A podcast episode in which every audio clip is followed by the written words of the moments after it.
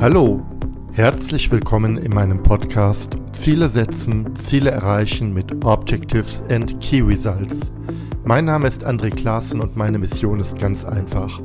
Ich möchte, dass du mit deinen Zielen erfolgreich bist, sei es für dich persönlich, in deinem Team oder in deiner ganzen Organisation. Und jetzt, lass uns gemeinsam starten. Hallo, heute geht es um das Thema Effectuation. Effectuation ist die Kunst, in komplexen Umfeldern unter hoher Unsicherheit erfolgreich zu arbeiten.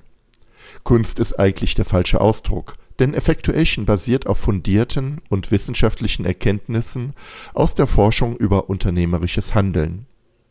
Ich bin deshalb unglaublich froh, für dieses Gespräch den Michael Faschingbauer gewinnen zu können. Michael beschäftigt sich seit vielen Jahren mit dem Thema Effectuation und hat dazu auch ein Standardwerk veröffentlicht, welches im Mai in der vierten überarbeiteten Auflage erscheint. Mit Michael unterhalte ich mich über Effectuation im Kontext von Objectives and Key Results und entdecke mit ihm die eine und andere überraschende Gemeinsamkeit. Lass dich überraschen und jetzt wünsche ich dir ganz viel Spaß beim Zuhören. Herzlich willkommen, Michael Faschingbauer. Ich freue mich wirklich sehr, dass du bei mir zu Gast im virtuellen Studio bist. Und unser gemeinsames Thema ist heute Effectuation. Aber bevor wir einsteigen, stell dich doch ganz kurz mal vor, wer bist du, was machst du, was treibt dich eigentlich an? Ja, mein Name ist Michael Faschingbauer. Äh, herzlichen Dank für die Einladung. Ich bin Organisationsberater, mit, ein, man kann sagen, einer Passion. Äh, in der geht es um unternehmerisch Denken, Entscheiden und Handeln. Äh, ein Thema, das mich eigentlich gut verknüpft auch mit meiner Vergangenheit. Ich komme so aus einer technischen, aus einem technischen Umfeld, war lange in der Automobilindustrie, immer innovationsnahe tätig und ich bin jetzt in der Beratung eigentlich so seit 2000, 2001, also so die letzten 20 Jahre mit einem Schwerpunkt in der Beratung in Organisationen zu unternehmerischem Denken, Entscheiden und Handeln. Das hört sich spannend an. Ähm Vielleicht eine Frage, bevor wir in die ähm, in das Thema unternehmerisches Handeln einsteigen. Das hat mich jetzt neugierig gemacht. Und ich bin auch ganz ehrlich, ich habe da noch gar nicht so genau hingeguckt. In welcher Funktion warst du in der Automobilindustrie äh, tätig? Was, warst du da Ingenieur ähm, oder was war? Ursprünglich Ingenieur, dann später im Product Management und Program ah. Management. Ja. Und ähm, naja, da gab es dann natürlich auch immer wieder auch mal Situationen, wo irgendjemand in der Organisation so einen Handlungsanlass gesehen hat. So etwas wie, äh, äh, ja, wir haben da eine Technologie und wir glauben, das könnte vielleicht jemand unserer Kunden bei, ich weiß nicht, bei BMW, Daimler, Audi oder sonst wo, die könnten das brauchen, die finden das interessant, aber mhm. sie können die Technologie auch noch nicht so richtig einordnen. Das wären so mhm. typische Handlungsanlässe. Und in der Regel in der Organisation sind wir damals ins Planen gegangen, haben überlegt, gibt es einen Markt dafür, ist die Idee ja. klar genug und so weiter. Und viele solche, äh, da müsste man doch was tun mit einer Technologie, sind an der Stelle in, ja, in der Schublade verschwunden, weil man sie noch nicht greifen konnte. Ja. Und äh, dieses Vorgehen, ja, wir wollen jetzt, bevor wir in ein Risiko reingehen, ähm, analysieren wir doch erstmal in Ruhe, planen, machen eine Entscheidungsvorlage, wenn es die denn überhaupt gibt, und, und überlegen dann, ob wir es tun oder schauen nochmal genauer drauf. Das ist ja auch heute noch immer sehr üblich, oder? Weiß ich nicht. Wie beobachtest du das? Also dieses, diese, dieser Versuch, Risiken ja. durch Planen zu vermeiden. Eigentlich ja. Äh, ich ja. würde sagen, sogar in der Startup-Szene sagt man nach wie vor, ja, so der Mythos von am Anfang muss die messerscharf die Idee da sein und brauche ich einen klaren Businessplan, wobei ja. sich das in der Startup-Szene ein Stück aufweicht. In Organisationen merke ich, ist das definitiv noch so. Also wenn man ja. nicht am Anfang schon relativ klar sagen kann, was könnte das Potenzial oder der Nutzen von, äh, ja, ich sage mal so einer, einer sehr unreifen Idee sein. Ja. Da kommt man, kriegt man eigentlich schwer Handlungserlaubnis. Und ähm, jetzt mache ich den Bogen also äh, hin zu äh, äh, der Sache, die du auch, mit der du dich auch damals wahrscheinlich beschäftigt hast. Dieses Vorgehen ist ja frustrierend, ja. Man, man macht ein Projekt, äh, ein Vorprojekt möglicherweise, prüft, äh, entscheidet und entscheidet dann Dinge nicht zu tun und hat, weiß ich nicht, ordentlich Arbeit äh, vergebens gemacht, macht das ein zweites Mal, drittes Mal, irgendwann denkt man, das, funktioniert nicht. Ähm, wie bist du auf das Thema unternehmerisches Handeln gekommen? Äh, ja, was, also ich, zuerst mal so, so ähnlich oder vielleicht genauso, wie du es beschreibst, fühlt sich das an und ich glaube, es fühlt sich nach wie vor viele, viele Leute in Organisationen so an. Man kommt nicht vom Fleck, ja, ja. oder muss Leute einfach am Anfang äh, großspurig belügen und muss ihnen Potenziale vor, muss anderen Potenziale vorspiegeln und dann hoffen, dass sich hinterher niemand mehr daran erinnern kann, wer am Anfang gesagt hat, das wird ja. Ja. Das wird ganz viel Return bringen oder so. Ja. Und das war unbefriedigend damals. Mhm. Äh, in der Beratung, also in meinen ersten Jahren im, im ja, zu Change Management, das sind auch unsichere Vorhaben, wo man am Anfang oft nicht sagen kann, äh, wie lange dauert was wird schwierig, was wird hinten rauskommen. Dasselbe in Grün, so der Wunsch, am Anfang schon vorhersagen zu können, wie lange wird es dauern, unser Change-Vorhaben, äh, was wird am Ende genau herauskommen, welche Stationen gibt's. Ja? Ja. Äh, also wieder so dieses, wie kommt man ins Handeln, wenn ich noch nicht gut planen kann. Ja, und ja. Ich bin dann so, wann war das, 2005, im Rahmen einer universitären Veranstaltung, da ging es drei, drei Tage lang um Opportunity Recognition und am dritten Nachmittag hat äh, zufällig der, der Professor dann zwei Stunden lang von einem Forschungsprojekt berichtet, in das er am Rande involviert war mit äh, Sarah Saraswati. Das ist eine amerikanische Entrepreneurship-Forscherin.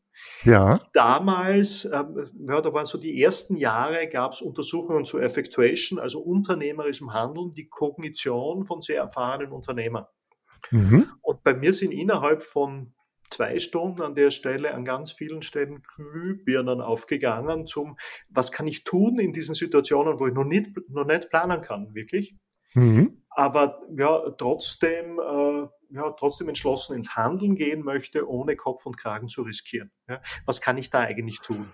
Also da gab es plötzlich Forschungsergebnisse, wo, wo ich gesagt habe, okay, das hätten wir eigentlich gebraucht oder das wäre ganz nützlich in ganz vielen solcher Situationen. Jetzt schießt mir durch den Kopf, ich hoffe, ich mache den Podcast jetzt gar nicht, nicht kaputt. Ähm, Unternehmerpersönlichkeiten gibt es ja. ja ultra lange. Also ich behaupte sogar, bevor es den Kapitalismus gab. Und ähm, trotzdem müssen wir diese Dinge, so wirkt es auf mich, wiederentdecken. Immer wiederentdecken. Ja. Und, und äh, äh, damit will ich nicht die Forschungsergebnisse kleinreden, da kommen wir gleich drauf. Das ist, mhm. ist ja eine ganz wichtige Basis.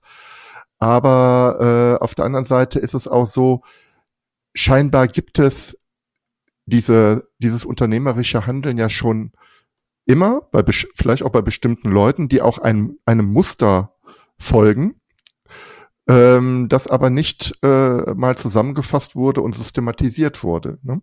Ähm, so, so kommt es mir jetzt. Also die, die Beforschung von Unternehmertum, also von Entrepreneuren, Entrepreneurship-Forschung ist gar nicht so alt. Das sind 50, 60 Jahre. Mhm. Äh, ja, ja. Das ist wirklich nicht alt. Äh, und gleichzeitig gibt es so an dem Phänomen des Entrepreneurs gibt immer schon ein starkes gesellschaftliches Interesse. Ja. ja. Ja. Äh, ja die, die, diese mythischen Fähigkeiten, die man den Personen zuschreibt, ja, müssen wahnsinnig mutig sein, müssen ihren Weitblick haben, entschlossen sein und, und, und. Ja.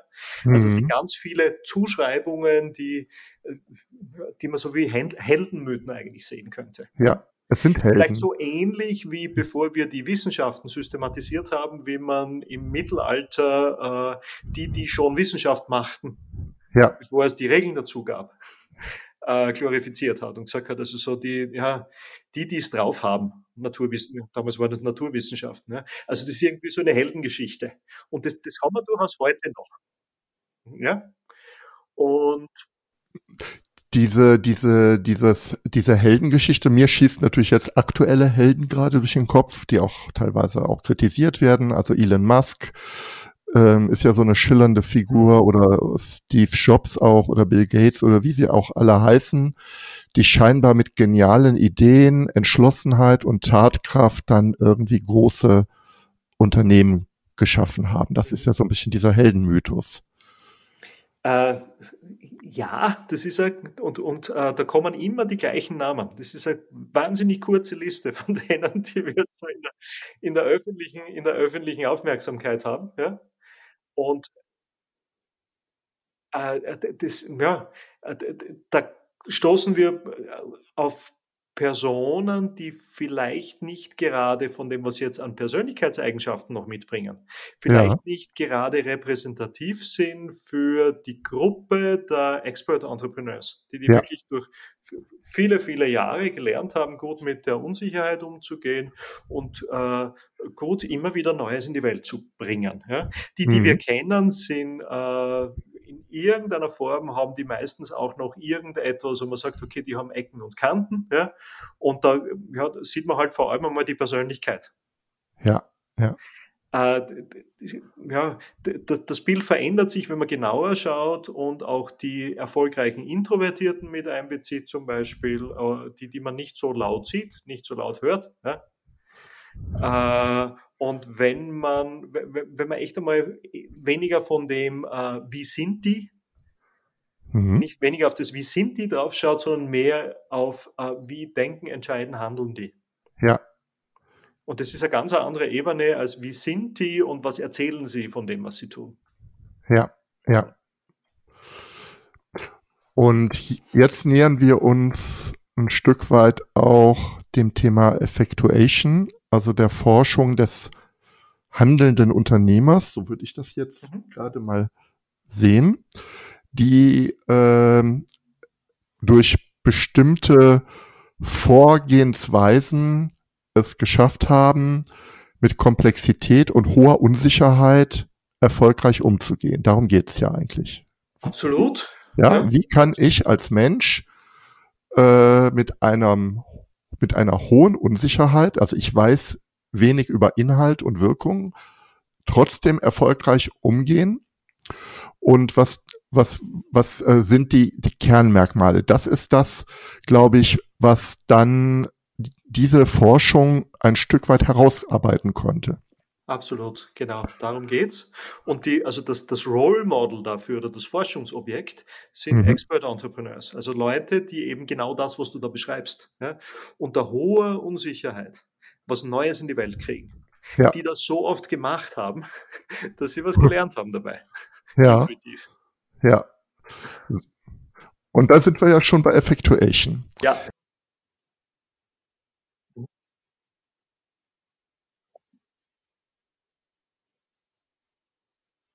Also ja, die, die, Unsicherheit, die du beschreibst, ist so ein Stück so deren, äh, man, man, sich da, man kann sich das so wie den Lieblingsschauplatz vorstellen.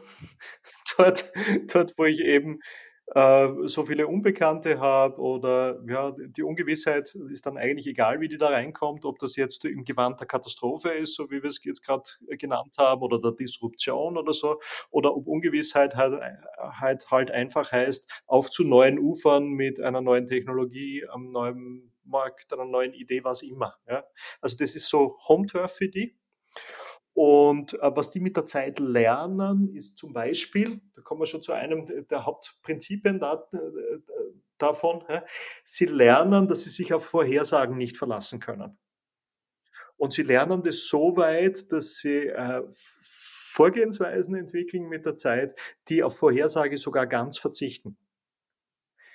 Und jetzt ist die Frage, wie kann ich steuern, wenn ich, ja, wenn, wenn ich kein gültiges Bild von der Zukunft habe oder nicht sage, okay, genau das ist meine Vorhersage, wie es sein wird in einem Jahr oder so. Ja? Wie kann ich dann trotzdem steuern? Und da haben Sie gute Möglichkeiten gefunden, das zu tun. Wie kann ich denn das machen, Michael? Das hört sich ja erstmal für, für mich, ähm, ich übertreibe auch jetzt mal gerne ein Stück, völlig wahnsinnig an. Ja, also wie, wie, äh, ich verzichte auf Vorhersagen. Rational kann man sagen, man kann die Zukunft eh nicht vorhersagen, aber in der Praxis wird es ja immer wieder getan. Genau. Ja, also äh, über ein Controlling wird gesagt, okay, in den letzten Jahr war das so, dann wird es wahrscheinlich im nächsten Jahr auch so sein. Oder über Marktforschung wird geguckt, wie denken die Kunden und damit reduziere ich Risiken. Und ich selbst habe jetzt letztens auch ein schönes Buch gelesen, das sich nur mit dem Thema Risikomanagement beschäftigt und der, Sach der, der, der, der klaren Aussage, ähm, Risikomanagement ist die Reduktion von Unsicherheit auf Basis von Messungen. Mhm. Ja. Ähm, und da sagst du, eigentlich braucht man das gar nicht. Es gibt ganz andere ja, Wege. Ich würde mal sagen, den Luxus kann ich mir manchmal nicht leisten. Also, äh, eine, eine, Zukunft, die dermaßen unsicher ist, vorherzusagen. Und dann kann ich schauen, was kann ich stattdessen tun. Ja? Also wenn ich im einen Fall sagen würde, ich versuche meine Unsicherheit zu reduzieren, indem ich für eine Idee, die ich habe, tausend Leute frage, ob sie meine Idee gut finden und ob sie vielleicht, und ja, wenn es mir gelingt, das, was ich, was ich da mache, umzusetzen, das dann in einem Jahr zu kaufen. Ja? Das ist ein Versuch, äh, Zukunft vorherzusagen, Ungewissheit da abzubauen. Ja? Äh, Wäre aber Vorhersage basiert. Ja? Die Alternative dazu, wenn ich auf, wenn ich sage, okay, das, äh, ja, das ist ohne dies irrelevant, was mir die heute sagen, was sie glauben, was sie nächstes Jahr tun würden, wenn ich nächstes Jahr tatsächlich das anbieten könnte, was ich Ihnen heute beschreibe. Ja? Ich kann stattdessen hinausgehen, kann sagen, äh, äh, das habe ich schon, das habe ich vor. Ja? Wärst du bereit, mein erster Kunde zu sein? Oder was könntest du, ja, was müsste sein, damit du bei meinem Vorhaben mitmachst? Was müsste sein, damit du irgendwas einbringst? Ja? Und da ein Commitment zu kriegen von jemandem, der sagt, das ist aber spannend. Ja? Ich weiß zwar noch nicht genau, ob, das, ob deine Idee gut ist, aber ich bin bereit, hier Zeit und Energie zu investieren, mit dir was auszuprobieren oder mit dir nächste Schritte zu gehen, dann reduziert das Unsicherheit. Ja. Um mal auf dieses Beispiel zu schauen und das vielleicht auch mal ein wenig zu stressen. ja. Da haben wir ja so, einen, so ein Extrem, ja. Also das eine ist äh, äh, risikoavers. Wir machen jetzt erstmal eine große Marktforschung. Tausend Leute werden äh, äh, interviewt, die müssen einen Fragebogen ausfüllen, der wird ausgewertet und dann kommt irgendeine Punktzahl raus super teuer, ja. super langsam, mit hohen Kosten verbunden. Äh, Habe ich die falschen Fragen gestellt, ist die gesamte Umfrage völlig wertlos. Und ich habe eigentlich kein echtes Feedback, weil die Leute ja kaum in der Lage sind oder die Chance auch nicht nutzen, einen Verbesserungsvorschlag zu machen. Ja. Mhm. Äh, also das virtuelle elfte oder zwölfte Kreuz zu setzen. Und die dramatische Alternative ist ja, ich baue eine Idee auf, ruf jetzt mal zwei Leute ein, die ich gut kenne und quatsch mit denen mal die Idee durch. Und sag mal, hör mal, äh, was hältst du davon? Äh, oder was brauchst du, damit du sagst, das ist richtig gut für dich? So, und dann entwickelt sich daraus die bessere Idee. Da, äh, da würde ich sagen, das ist doch genau der Punkt, Zukunft vorherzusagen, indem ich eben mein Invest, jetzt bin ich bei der Messung, mhm. möglichst gering halte, ich brauche nämlich gar nicht tausend Leute fragen. Wenn ich gar nichts weiß, brauche ich vielleicht sogar nur zwei Leute fragen und habe schon super Feedback.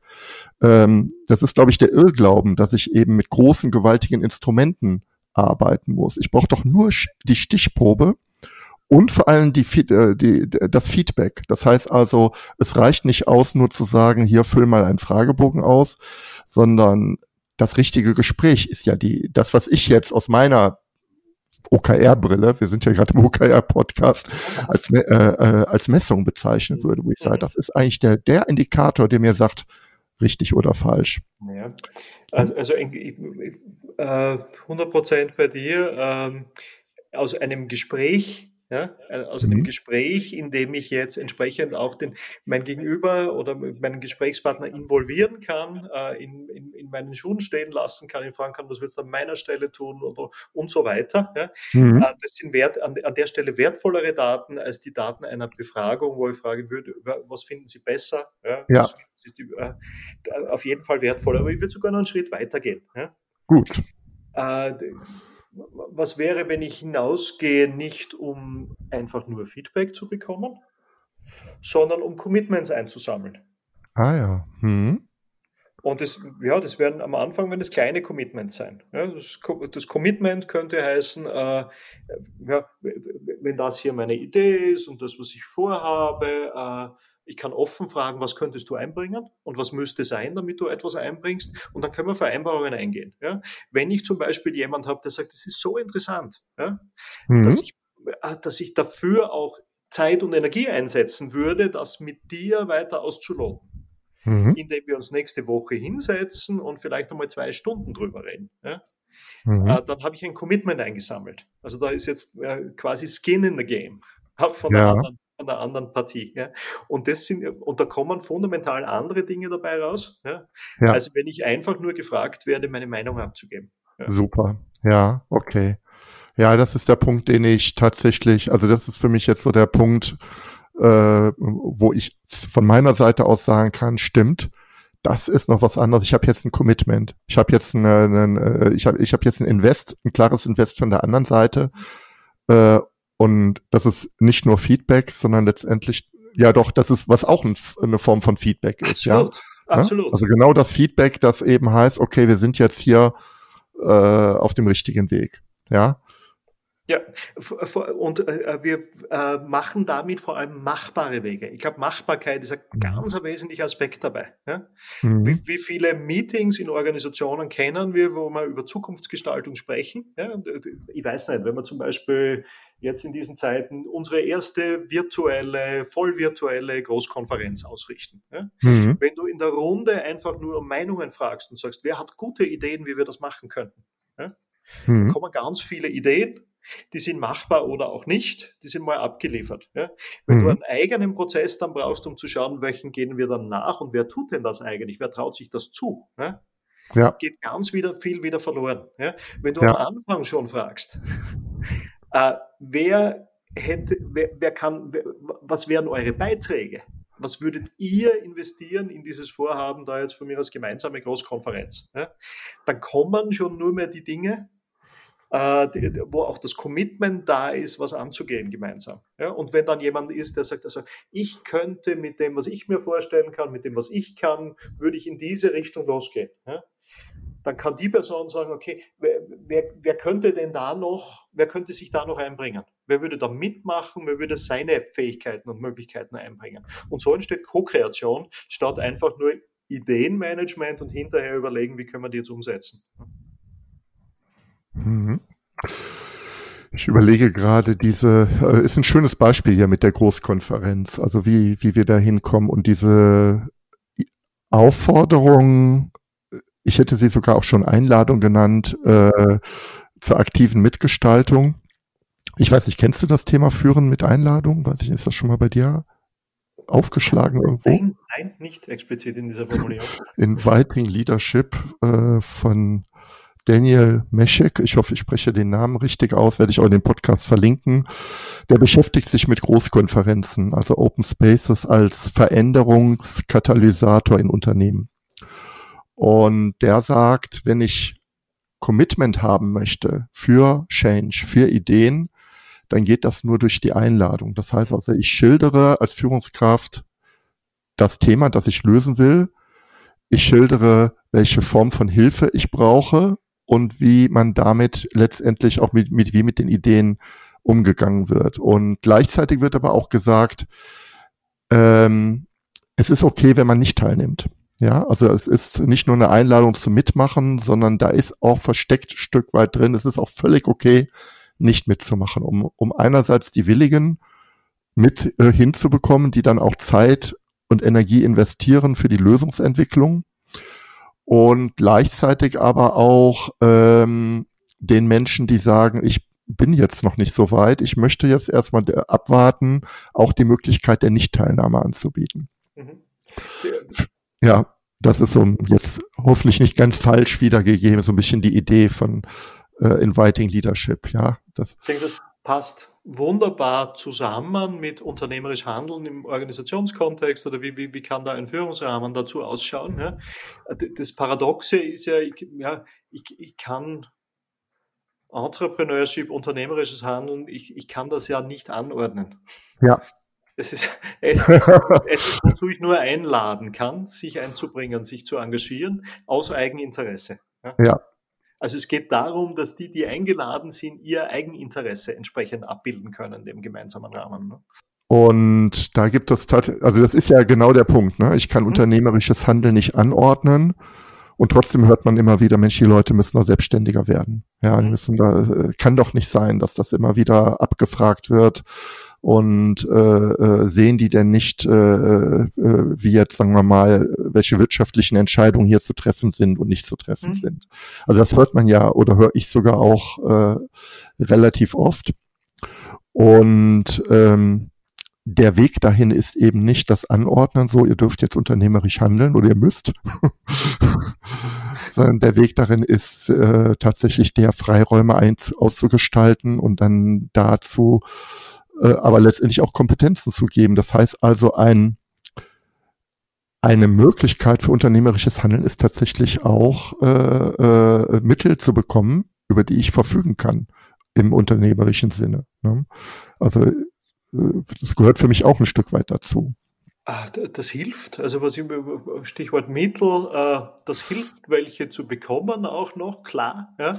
Mhm. Äh, wenn wir drauf schauen, was unternehmerisches Handeln im, im, engeren Sinn dann auch bedeutet, äh, das ist mit dem, was da ist, also die Mittel, die ich habe, ja, die dafür einsetzen, was draus zu machen, was Neues draus zu machen mit dem, was mir zur Verfügung steht. Das mhm. hilft natürlich, wenn mir jemand meine Mittelbasis erweitert sogar noch. Ja? Mhm. Aber äh, das Minimum, das ich sonst brauche, ist, ist, ist auch ausreichend Freiraum, Gestaltungsraum, in den ich hineinhandeln kann mit den Mitteln, die da sind. Ja. ja. Und manchmal geht das auch ohne, dass jemand sagt, hier ist Budget, sondern einfach nur mit, äh, hier ist ein Handlungsrahmen. Ja. Äh, tu in diesem Handlungsrahmen das, was du tun kannst, mit dem, was dir zur Verfügung steht, mit dem, wer du bist, was du weißt, wenn du kennst und was sonst noch da ist. Ja. Das ist, was ja auch eine Form von Budget ist, ja. Also Handlungsrahmen heißt, ich habe Zeit, die ich selbst organisieren äh, kann. Also so habe ich das gerade verstanden. Äh, und, und die ich nicht auf irgendwelche Projekte buchen muss und äh, um dann nachher zu legitimieren, was ich wo wie gemacht habe. Also äh, Zeit ist tatsächlich, das ist ein ja, sehr, sehr, sehr konkreter Engpass in vielen Organisationssituationen, wenn es darum geht, sich zu engagieren, sich einzubringen, äh, dem, dem Neuen auf die Sprünge zu helfen, abseits des direkten Auftrags das zu tun. Ja. ja. Also ähm, wo, wobei man beobachten kann, dass äh, also Intrapreneure, Menschen in Organisationen, die einfach Handlungsansätze sehen und dann nach Lösungen suchen, dann losgehen, was zu tun, das geht unter den widrigsten Umständen. Mhm. Aber es, ja, fördern kann ich es, indem ich Zeit zur Verfügung stelle.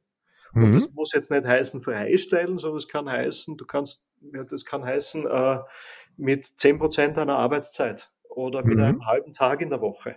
Mhm. Und, und jetzt, ich denke so, die zweite Schlüsselressource ist äh, Aufmerksamkeit.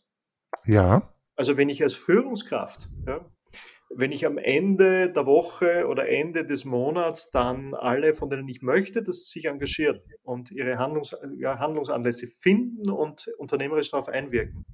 Wenn ich die am Ende des Monats immer nur frage, was hast du getan, um die, die, die deine KPIs zu erfüllen oder die schon vorher vereinbarten genauen äh, ja. Key Results oder, oder was auch immer, wie wir die Zieldefinition gemacht haben, ja, ja. zu erfüllen. Ja?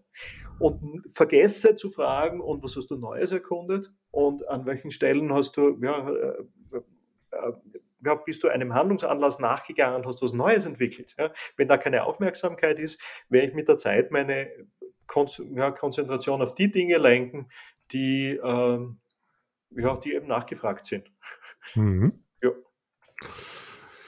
Da gibt es ja in der agilen Welt gibt es ja das Format der Demonstration, mhm. also wo äh, Teams, aber auch einzelne Menschen, die jetzt etwas erarbeitet haben, ein Format haben, das ist oft nur ein einfaches Meeting, wo sie dann ihre Dinge vorstellen und alle Interessierten einladen äh, und die Stakeholder. Das heißt, wäre jetzt hier in dem Fall äh, möglicherweise Führungskraft, die dann auch auf jeden Fall teilnimmt, aber vielleicht auch andere, die einfach neugierig sind. Was ist denn da gemacht worden und erarbeitet worden, um dann dieses äh, einfach auch durch Aufmerksamkeit das Ergebnis ähm, ja zu wertzuschätzen, aber letztendlich auch zu verbessern. Ja, also das, das ist auch ein Feedback-Format, das Thema äh, Demonstration, Produktdemonstration, Ergebnisdemonstration. Ich erinnere mich jetzt so ein bisschen an die Firma Zipgate. Ich weiß nicht, ob du davon schon gehört hast. Das ist so ein agiler Leuchtturm hier in Düsseldorf, äh, eine Telekommunikationsfirma. Die hat tatsächlich so ein Freitagsformat, wo also Mitarbeiter einfach Dinge, an denen sie gearbeitet haben, aber auch Dinge, an denen sie in ihrer Innovationszeit gearbeitet haben, einfach dem interessierten Publikum vorstellen. In gelassener Atmosphäre bei ja, was, einem was, Bierchen sogar. Mhm. was, was entsteht bei so einem Format ist, ähm, äh, ich würde es einen internen Markt nennen. Ja. Organisationen haben, die meisten Organisationen haben in irgendeiner Form ein hierarchisches Betriebssystem, mhm. wo irgendwie so äh, Entscheiden vom Handeln ein Stück getrennt ist. Ja? Und, ja. und so ein interner Markt, äh, der, der schafft eben genauso ein zweites Betriebssystem, wie es ein Entrepreneur eigentlich am freien Markt vorfindet. Man sagt, okay, mhm. Ah, da kann ich was, da kann ich was anbieten, kann ich was vorstellen ja, und kann schauen, ob ich dort Commitments von meinen Stakeholdern kriege. Ja, ob ich da entsprechend äh, äh, Verbesserungsvorschläge ist die eine, ist die eine Währung, aber die andere Währung ist auch äh, vielleicht einen Sponsor finden für ein Thema oder jemand finden, der sagt, das finde ich spannend, da unterstütze ich noch weiter dabei. Ja. Äh, und da komme ich raus daraus, dass irgendein Gremium zuerst entscheiden muss, ist meine Idee gut.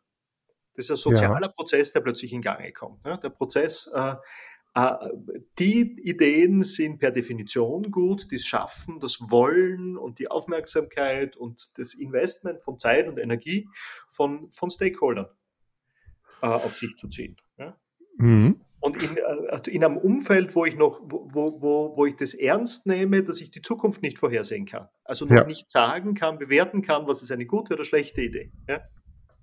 Ist es rational, stattdessen auf, die, auf, auf das Machbare zu setzen, also das, was die Energie von Menschen bündelt, wo Menschen sagen, okay, da bin ich bereit, Zeit zu investieren. Mhm. Ich versuche das mal, äh, was Sie gesagt haben, ein Stück weit zu strukturieren. Ich weiß nicht, ob mhm. mir das gelingt. Wir haben äh, darüber gesprochen, dass unternehmerisches Handeln der, ich sag mal, professionelle Umgang mit Unsicherheit ist. Ich nenne das jetzt mal professionell, weil ich einfach das nicht per Zufall äh, richtig mache, sondern durch eine gewisse Struktur. Mhm. Wir haben ganz zu Beginn darüber gesprochen, beispielsweise bei dem Thema Marktforschung, dass ich ähm, direkt Menschen anspreche, die mir nicht nur ein Feedback geben, sondern die äh, über ihr Commitment eine, eine ganz andere Qualität der Verbesserung dieser Idee oder der, der Weiterentwicklung dieser Idee bieten. Wir haben über das Thema Intrapreneurship gesprochen, das heißt Freiräume, die ich habe, um Ide überhaupt Ideen zu entwickeln und die auszuprobieren. Mhm. Und jetzt waren wir bei dem Thema Markt, also ich Marktplatz schaffen, auch um Inter Intrapreneurship im Unternehmen zu fördern. Ich habe das Buch noch im Kopf und da gibt es ja diese Prinzipien. Ähm, ich äh, ich habe aber, ich gebe zu, Michael, das Buch in der zweiten Auflage äh, von, ich glaube 2013 war das, ne? das ist auch jetzt schon ein paar Jahre her. Mhm. Und da wurden vier Prinzipien vorgestellt. Ähm, wollen wir die, willst du die vielleicht nochmal nennen oder gibt es mittlerweile fünf oder, oder andere Prinzipien? Das Thema also hat sich ja weiterentwickelt. Im, Im, Kern, wir wissen zwar mehr über die Prinzipien, ja, ja. aber mit vier Prinzipien lässt sich das schon ganz gut beschreiben. Mhm. Ja. Dann gehen wir die mal kurz durch für unsere durch, Hörerinnen und Hörer. Mhm. Äh, erstes Prinzip, und das ist so ein Stück der Ausgangspunkt, äh, wenn du einen Handlungsanlass hast, dann äh, schau zunächst mal auf die Mittel, die zur Verfügung stehen. Ja. Mittel meint jetzt nicht einfach das, was ich im Portemonnaie habe, sondern Mittel mhm. ist sehr persönlich. Ja. Äh, wer bin ich? Also was ist mir wichtig? Äh, was äh, ja, äh, Werte, Interessen, Vorlieben und so weiter? Was interessiert mhm. mich? Dann, was weiß ich und kann ich? Also all das, mhm. was ich an Vorwissen, an formalen Wissen, Expertise und so weiter einbringen kann, bezogen auf den Handlungsanlass, das Thema, das Problem, mit dem ich jetzt da zu tun habe. Und mhm. drittens, meine Mittel sind auch, wer, wen kenne ich, wen kann ich sofort ansprechen? Mhm. Also, also mein Netzwerk, kann ich in Interaktion ne? gehen. Das wäre mhm. so Mittelorientierung, zuerst auf das schauen, was da ist. anstelle von zuerst zu überlegen, was ist das richtige Ziel. Mhm. Also, das heißt, äh, ich gehe bei diesem ersten Prinzip tatsächlich von den ganzen Ressourcen aus, die ich habe. Also ich spreche, jetzt von persönlichen Ressourcen. Mhm. Äh, ähm, und gehe nicht rein, dass ich sage, wir brauchen mehr Leute, mehr Geld. Ne? Das wäre ja sozusagen die Umkehrform. Ne? Absolut, absolut. Ja. Oder in um in Beispielen zu sprechen, sie es gerade anbietet, ja, ja. dass die Firma BioNTech, ja. Dass das die ersten waren, die einen, äh, einen, einen wirksamen Covid Impf, ja. Impf, äh, Impfstoff auf, die, auf den Markt gebracht haben, ist, äh, wenn man genauer hinschaut, kein Zufall, wenn man auf deren Mittel schaut. Die haben jetzt 20 Jahre in die Technologie investiert mhm. äh, die sie nutzen für diesen Impfstoff, 20 Jahre. Und alles, was sie gemacht haben im letzten Januar, war, war, dass sie das Ziel der Entwicklung neu ausgerichtet haben und gesagt haben, wir machen nicht personalisierte Krebstherapie damit, sondern wir bekämpfen damit Covid. Ja? Also mhm. eigentlich kann man sagen, die waren, ja, die ersten 19 Jahre dieser 20-jährigen Entwicklung, äh, die waren schon gemacht. Ja? Also die mhm. haben mit ihren Mitteln gearbeitet. Mhm. Mhm. Da, das wäre das erste Prinzip. Also mhm. welche, welche Ressourcen und Mittel habe ich? Und die sind ja, das höre ich ja auch bei dir raus, Michael, viel umfassender als viele Leute denken. Ne? Ab, absolut, absolut. Ja. Äh, und die kriegen erst einen Sinn dadurch, wenn ich die, ja, meine Mittel, die ich habe, in Beziehung zueinander setze. Ja. Mhm. Kommen wir zum zweiten Prinzip. Was ist das denn? Äh, da geht es jetzt um das, was ich bereit bin, aufs Spiel zu setzen. Mhm. Während wir landläufig eher sagen würden, äh, wenn wir Ideen gegenüberstellen, dann nehmen wir doch das, was den größten erwarteten Ertrag hat. Mhm. Äh, das ist nicht Effectuation, sondern das ist der Versuch, es vorherzusagen, was die beste Idee ist. Ja, ja das ist das. Ne? Wo, ja. ist der, wo ist die größte Chance, genau. das größte Gold? Ja. Das machen wir. Genau. Effectuation bedeutet, das umzukehren und zu sagen, ich verzichte auf Vorhersage. Ich mache die Dinge, die interessant scheinen, so, dass ich nur das investiere, was ich zu verlieren bereit bin. Also leistbarer Verlust in der Auswahl meiner Handlungsoptionen. Ich steuere so, dass ich nicht äh, terminal scheitern kann. Das heißt also, mit diesem Ansatz könnte ich jetzt mal rein theoretisch unternehmerisch grundsätzlich erfolgreich sein, solange ich noch über Ressourcen verfolge, selbst wenn ich durch eine Reihe von Pechsträhnen gehe, weil ich eben äh, nicht in die Situation komme, einen nicht leistbaren Verlust zu investieren. Das ist die oberste Prämisse dabei, nicht, nicht ja? terminal kein, zu scheitern. Ja, also kein, keine Wette auf die Zukunft in ja. der Form, dass wenn ich die Wette verliere, ich auch äh, meine unternehmerische Existenz verliere. Genau, Punkt. genau. Ja, Drittes Prinzip. Drittes Prinzip. Äh, das betrifft jetzt, äh, wenn ich mal unterwegs bin, äh, Dinge ausprobiere und so weiter, dann werden zwangsläufig mhm. Dinge passieren, mit denen ich nicht gerechnet habe. Zufälle, Unfälle, mhm. veränderte Randbedingungen. Und das Prinzip besagt, diese als Hebel zu nutzen.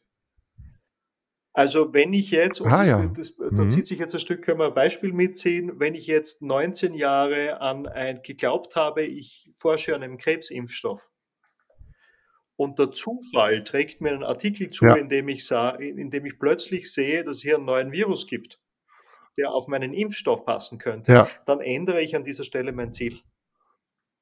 Also ich beziehe den Zufall aktiv mit ein in ja. der Art und Weise, was ich, was ich ansteuere. Ja. Mhm. Das hört sich viel, viel einfacher an, Absolut. als es ist aus meiner Sicht. Und zumindest, es ist eine so schwere Sache zu sagen, ich lasse das jetzt los, da ist so viel Herzblut reingeflossen, äh, int, auf einer intellektuellen Ebene klar, jetzt ist Covid, jetzt ist äh, Krebs, mal pausieren, bitte was anderes machen. Aber hier zu sagen, hey, das ist eine Riesenchance, äh, wir stecken das, wir stellen das Thema zurück und schauen und probieren aus, ob wir da helfen können. Das ist einfacher gesagt als getan, glaube ich, in viel. Vor allen Dingen in, in Konzernen oder größeren Strukturen. Richtig. Wir sprechen ja auch von einer Expertise ja. dabei. Und das ist etwas, was ein Stück Übung ja. braucht. Ja. ja. Mhm, super. Schönes Beispiel auch, das mit dem, mit dem BioNTech. Absolut. Und dann kommen wir zum vierten und, äh, Prinzip. Da haben wir implizit schon sehr viel drüber gesprochen. Äh, äh, hole früh Partner ins Boot. zur Co-Kreation. Mhm. Also Vereinbarungen und Partnerschaften sehr früh im Prozess. Äh, ja, die, die früh bereit sind, freiwillig mitzumachen, sind aus Effectuation-Sicht die richtigen. Und ich arbeite mit, arbeite mit dem weiter, was die einbringen. Ja. Wunderbar. Ganz herzlichen Dank. Ähm, ich gucke jetzt gerade auf die Uhr und sehe, wir sind schon in einem fortgeschrittenen Punkt. Ähm, ich glaube, wir haben jetzt durch unseren Austausch das Thema Effectuation ähm, zumindest gut angestrichen und strukturiert. Also ich bin auch total begeistert über dieses sehr aktuelle Beispiel mit Biontech. Ähm, äh, viel Stoff zum Nachdenken. Ganz herzlichen Dank. Michael, bevor wir zum Ende kommen. Was gibt's denn Aktuelles ja, bei dir? Für mir Aktuelles. Also das letzte Jahr war ein extrem spannendes insofern, als äh, ja ganz viele von uns äh, Unsicherheit und, und, und trotzdem handeln müssen, handeln sollen, äh, sehr persönlich erlebt haben. Das war auch, also für mich war es Grund, auch eine vierte Auflage, eine vierte überarbeitete Auflage mit allem, was da an neuen Erkenntnissen und Stoff dazugekommen ist, meines Buchs zu Effectuation, äh, ja, fertig zu machen. Das kommt jetzt im Mai, spätestens im Juni raus bei Schäfer Pöschl. Äh, in der, in der Zeitschrift für Organisationsentwicklung kommt jetzt auch im Juni ein Artikel zu äh, unternehmerisch Handeln und Effectuation im Kontext Mut. Das freue ich mich schon, dass das, dass das rauskommt. Und Kontext Mut, ja, Mut zum Gestalten. Äh, Im September, wenn, äh, äh, würde ich mich sehr freuen, wenn wir face-to-face -face wieder ein neues Curriculum Effectuation Expert starten könnten. Das ist so irgendwie so, das ist das gemeinsame Lernlabor zu Effectuation, das über längere Zeit, über ganzes Jahr geht. Und äh, Neu ist auch seit dem letzten Jahr, dass wir so die Effectuation Essentials ähm, zusammengefasst haben in vier halbtägigen Modulen, die man online machen kann. Also da wird es ja, wird's, äh, ja, im Laufe des Jahres einen weiteren Durchgang dann sicher noch geben. Ja, ganz herzlichen Dank. Ich äh, freue mich äh, auf die vierte Auflage persönlich sehr. Ich habe die zweite Auflage, ähm, ähm, habe jetzt in Vorbereitung zu dem Podcast wieder reingeschaut und habe an ganz vielen Stellen beim Belesen des Buchs gedacht, Mensch, André, genau das, was hier steht, äh, äh, das hilft mir persönlich auch ungemein, sich das einfach mal wieder äh, in Erinnerung zu rufen. Und du hast ja schon in der ersten und zweiten Auflage geschrieben, auch, auch dieses mhm. Thema entwickelt sich ja laufend weiter. Und deswegen freue ich mich sehr auf die vierte Auflage. Ganz herzlichen Dank. Ähm, ich hoffe, ich überfall dich nicht, Michael, aber ein Tipp für Hörer, die jetzt sich für Effectuation interessieren. Wie können die denn äh, äh, einsteigen in das Thema? Ach, äh, ja, ich, ich würde es mit meiner, einer Metapher beantworten. Also wenn man so mit dem Mittelorientierung mal starten möchte, äh, ja, das nächste Mal vielleicht, wenn Gäste kommen, äh, vielleicht mittelorientiert kochen. So mit der Idee, äh, ich gehe zuerst in den Kühlschrank, schaue, was da ist. Rufe dann die potenziellen Gäste an, frage, was sie mögen und was sie einbringen können. Und dann kochen wir aus dem Prozess heraus mal und gestalten etwas Machbares und nicht etwas, wo wir vorher schon gesagt haben, was genau am Ende rauskommt. Und ich glaube, dann, dann lernen wir schon sehr viel über das Gestalten mit dem, was da ist. Das ist ein super Tipp und den werde ich auf jeden Fall auch ausprobieren, ähm, weil ich nämlich bislang immer super planerisch rangegangen bin und da entsprechende ähm, Vorbereitung gemacht habe und das einfach mal darüber äh, zu erleben, finde ich total schön. Dankeschön fürs Beispiel und für das Gespräch, Michael. Bis dahin. Ich sage auch herzlichen Dank. Ich rede sehr gerne über mein Lieblingsthema und hat viel Spaß gemacht. Dankeschön. das merkt man. Bis dann. Tschüss. Danke, dass du mir zugehört hast.